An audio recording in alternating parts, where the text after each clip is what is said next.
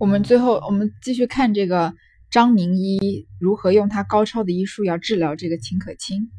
之前啊，看到这个五体投地的旁边的这个妈妈呀，就夸这个张神医说：“你说的什么都对，你能不能嗯，就给我个准话，给我们指示指示呢？”那先生笑道：“大奶奶这个症候，可是那众位耽搁了，要在初次行经的日期就用药治起来，不但断无今日之患，而且此时已痊愈了。如今即是把病耽误到这个地位，也是应有此哉。”依我看来，这病尚有三分治的。吃了我的药，看若是夜里睡得着觉，那时又添了二分拿手了。据我看，这麦西大奶奶是个心心性高强、再聪明不过的人。聪明推过，则不如意事常有；不如意事常有，则思虑太过。此病是忧虑伤脾，肝木推旺，精血，所以不能按时而治。大奶奶从前的行经的日子问一问，断不是常缩，必是常长的，是不是？这个，嗯，张太医就说呀，大奶奶秦可卿的这个病啊，就是被那些，嗯，就是没有用的医生给耽误了。如果在她第一次来这个月经的时候就用药治起来，因为她的日月经不是一直推迟来吗？所以在她上一次来的时候就用药治的话呀。不不仅不会拖到今天这个地步，而且已经会痊愈了，就身体都好了。现在啊，既然把这个病耽误成这个样子，看来也是要有应有此灾，就是生命里啊有一个结束。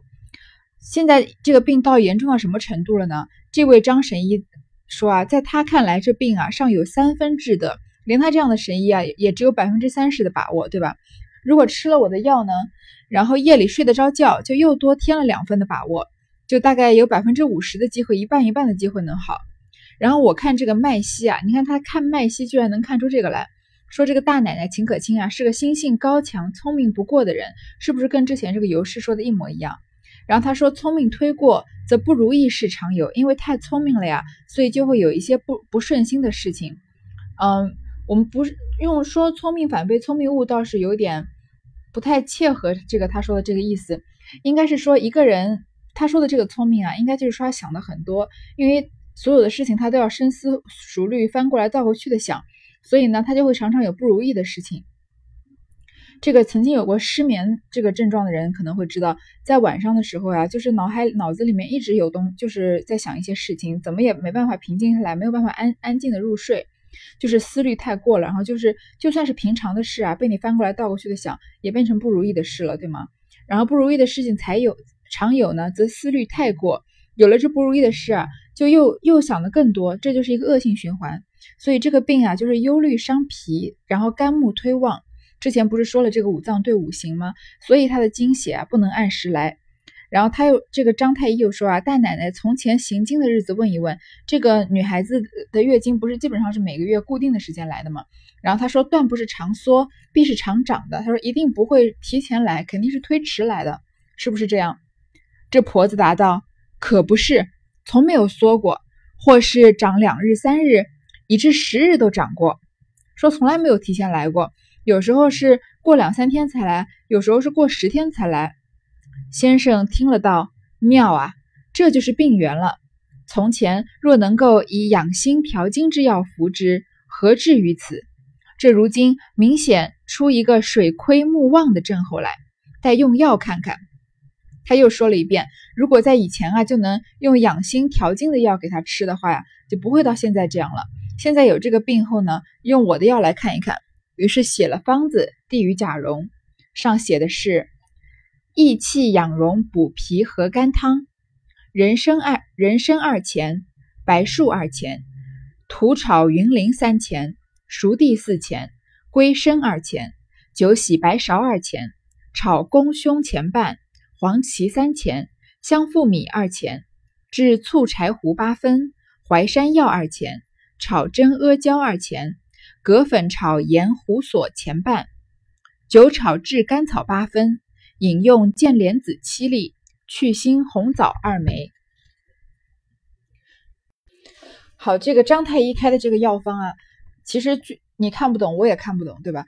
但是这里呢有一个地方可以解释一下，他说饮用见莲子七粒，去腥红枣二枚，就是这个饮呢就是药饮的意思。中医里面的药饮是什么呢？它药饮本身多半不是药，都是一些什么生姜啊、呃什么粳米啊、蜂蜜啊这样的东西，它的作用呢就是把药物成分集中到你这个病变的部位，可以增强这个疗效、解毒，然后有时候还可以矫正这个中这个中药的味道。这个剑莲子啊，本身就是有这样一种东西，就是一种像睡莲科的一种植物。但是剑莲子在这个中医里面呢，确实是有药引的作用，但它还有一个名字叫做通心莲。你再看这个去心红枣，都是不是之前都说它呃心思太重，忧虑太过度，所以它的这个药引啊，都是要通心和去心的，就是嗯，在这个药方上面，曹雪芹就用了这样的一个手法，暗示它这个是。这个药方是为了让这个秦可卿疏通他的心思的，是不是就跟那个冷香丸和热毒的这个对应感觉是一样的？如果你真的对这个益气养荣补脾和肝汤很感兴趣的话呢，在网上面有人分析，他说他每一句啊都是一个暗指，什么？我就并不想研究这个，所以如果有兴趣的话，可以自己去查一下。贾蓉看了说高明的很，还要请教先生，这病与性命终究有妨无妨？先生笑道：“大爷是最高明的人，人病到这个地位，非一朝一夕的症候，吃了这药也要看医缘了。依小弟看来，今年一冬是不相干的，总是过了春分就渴望痊愈了。”贾蓉也是个聪明人，也不往下细问了。贾蓉看到这个药啊，这个药方，他就觉得这个张太医的药开的很高明。他们这种，嗯，有钱人家看多了药方，大概也能看得懂的。但是就问说啊，究竟秦可卿的命能不能保得住？他就用一种打太极的方式，张太医就这样回应了，说大爷是最高明的人，贾蓉你是最聪明的人，病到这个地方这个地步啊，不是一朝一夕形成的，吃了药也要看有没有医缘，就是也要看他有没有活下去的缘分了。在我看来呢，今年一冬是不相干的，今年冬天肯定能过，不会死。总是过了春分就渴望痊愈了。如果他能过得了春分呢，他就能活，就是可以身体就可以完全好了。剩剩下的半句话没说什么呢？就是过了冬天到春春分的这一段时间啊，有可能熬不过去。但是贾蓉也是很聪明的，不需要张太医把话说的这么透，也就没有再往下问。于是贾蓉送了先生去了，方将这药方子并脉案都给贾珍看了。说的话也都回了贾珍，并尤氏了。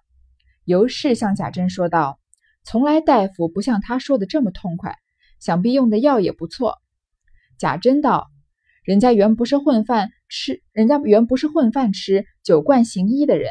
因为冯子英我们好，他好容易求了他来了。既有这个人，媳妇儿的病或者就能好了。他那方子上有人参，就用前日买的那一斤好的吧。”贾蓉听毕话，方叫人叫方出来叫人抓药去煎给秦氏吃。不知秦氏服了此病，此药病势如何？下回分解。贾蓉送了张太医走了，把这个药方子和诊脉的事情都给了贾珍看了，和这个啊和这个脉案啊，这个脉案就相当于是我们现在的一种病历卡一样，在因为这个张太医把了这个秦可卿的脉嘛。左手脉、右手脉都把了，对吧？所以他用一种用那个处方写明病状，就是写他的脉象，什么左边浮沉啊，然后嗯怎么虚弱、怎么热啊，然后把这个脉象和用药的方法都写起来，这个东西就就叫做脉案。所以脉案和药方呢是相辅相成的，相当于脉案是这个病的病因，药方是这个病的解法。然后就给了贾珍和尤氏。尤氏就跟贾珍说呀，其他的大夫都不像他说话这么痛快，想必用的药也不错。之前不是说了吗？那些大夫都是人云亦云的。贾珍说呀，他也不是混饭吃，也不是那种江湖骗子，是因为冯子英跟我们好，然后他又跟冯子英好，所以他好容易把他求过来了。既然有这样的，有这么一个人啊，就是我们命里有这个人，也是一个福分，也许媳妇儿的病就能治好了。然后他说呢，他方子上有人参。就用前天买的那一斤好的吧，特地嘱咐要用好的人参。这个公公对媳妇儿的关心也是有点太过了，对吧？还也是我们前面所说的蛛丝马迹的一部分。贾蓉听了呢，就叫人抓药给秦氏吃。不知秦可卿啊，吃了这个药病势如何？下回分解。好，这第十回就先读到这里。